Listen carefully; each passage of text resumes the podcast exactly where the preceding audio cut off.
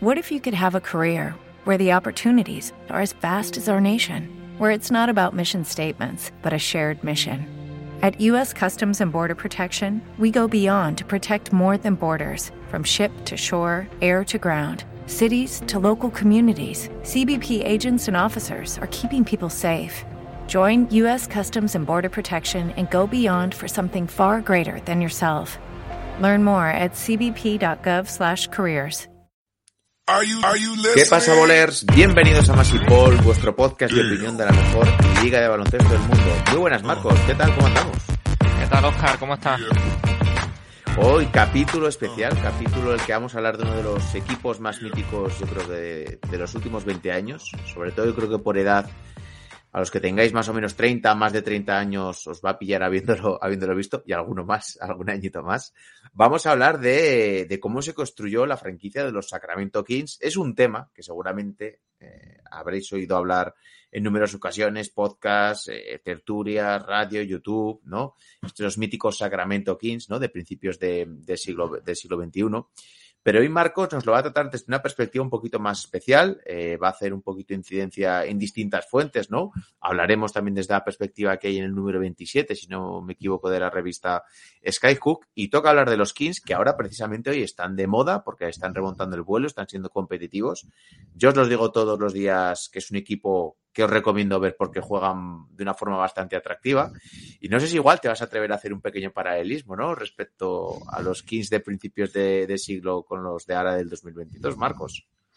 Pues sí, Oscar, lo que tú dices, yo creo que teníamos, llevaban muchas semanas rondando la posibilidad de hablar de estos Sacramento Kings y la franquicia ahora nos lo está poniendo de una manera inmejorable, porque si hay ciertos paralelismos, y como tú muy bien has comentado, el gusto por el juego vistoso sí sería un denominador común de, de, estos dos proyectos, aunque como ya veremos va a ser difícil que se repita el tino que tuvieron con aquellas lesiones del draft, esa apuesta por lo europeo, pero sí creo que a los aficionados españoles Sacramento es un equipo que casi siempre no ha caído bien, porque cuando mm. empezó el fenómeno con Alplu era uno de los equipos que estaba emergiendo, no eran tan conocidos como Lakers o Celtics, pero creo que se hicieron un huequito en nuestro corazón de aficionados y para los que sean de, de quinta treintañera, como tú bien dices, probablemente fue uno de los primeros equipos que nos enganchó, que nos hizo tener el gusto por, por un básquet muy coral y sin el que no entenderíamos, por ejemplo, yo creo que a los Golden State Warriors de hoy en día o a aquellos Phoenix de Steve creo que viven mucho de ellos.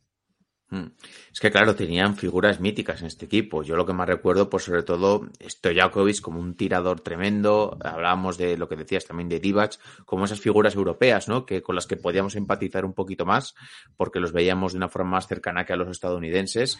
Y es, sobre todo, es un equipo muy vistoso, que tuvo un poquito un final bastante amargo con aquel mítico partido, aquel mítica final de conferencia que pierden contra los Lakers, que por cierto, luego sacó un documental el árbitro, que ahora no recuerdo cómo se llama, hablando de, pues, bueno, eso de posibles amaños. Os recomiendo que lo veáis. Hicieron Mario y Julia en un podcast sobre ello, que también lo tenéis, lo tenéis en, en, nuestro podcast.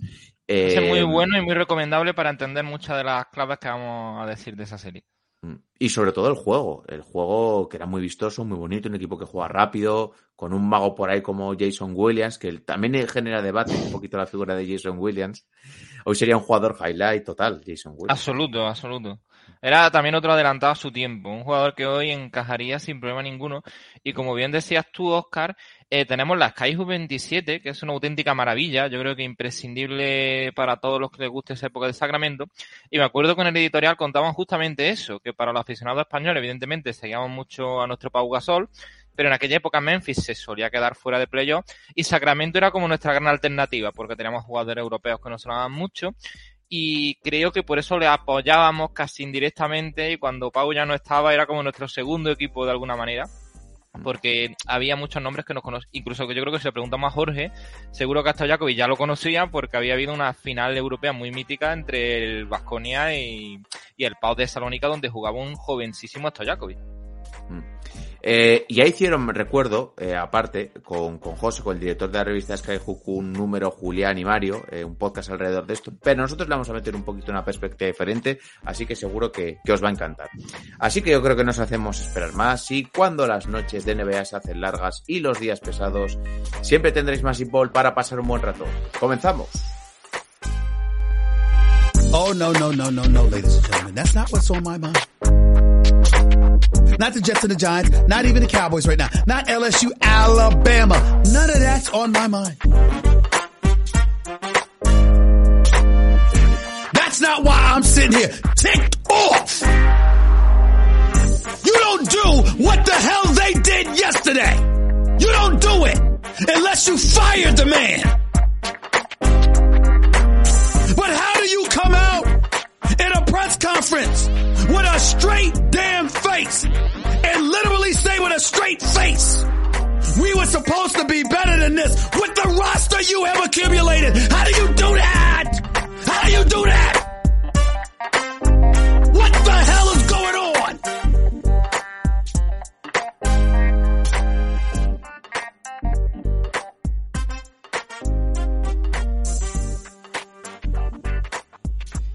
Bien, pues comenzamos con el episodio. Eh, vamos a hacer un pequeño, un pequeño repaso, ¿eh? siempre viene bien poner en contexto que quiénes eran estos Sacramento Kings, de dónde provenían, un poquito la historia de la franquicia previa que se formase este equipo que fue tan admirado, tan plenamente competitivo. Eh, y yo creo que vamos a empezar un poquito por la presentación, ¿no? Que aquí nos lo pone Marcos en el guion. ¿Qué supusieron aquellos vistosos Sacramento Kings para la NBA que se abría un poquito a ese mercado del nuevo milenio? Yo recuerdo tener muchos debates sobre la NBA de los 90, que era una NBA muy dura, muy física. Incluso la NBA de principios de los 2000, yo después de las finales de los Kings, recuerdo otras entre Detroit y los San Antonio Spurs, que eran finales a muy pocos puntos, con jugadores muy fuertes, equipos que defendían mucho. Y estos Kings, estos equipos que emergen entre, como luego bien has dicho, los, los Phoenix Suns, que beben mucho de aquellos, y posteriormente los Golden State Warriors, estos equipos son como un, un oasis en el desierto porque nos proponen algo totalmente diferente, ¿no?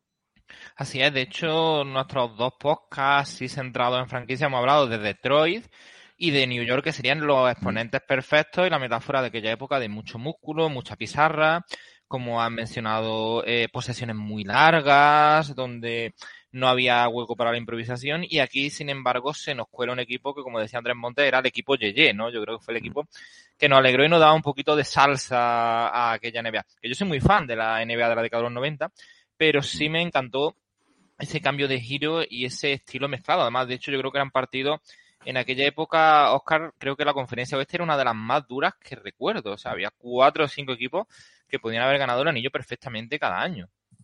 Sí, sí. Eh, mira, estaba mirando por aquí que las tenía justo además preparadas. Eh, la clasificación de la temporada 2001-2002. Los Sacramento Kings eh, son primeros, 61 victorias, que están muy bien. Teníamos a los San Antonio Spurs, que ya estaban empezando, bueno, ya habían ganado un título, los Ángeles Lakers, los Dallas Mavericks, que luego hablaremos un poquito. ¿Te está gustando este episodio? Hazte fan desde el botón Apoyar del podcast de Nivos.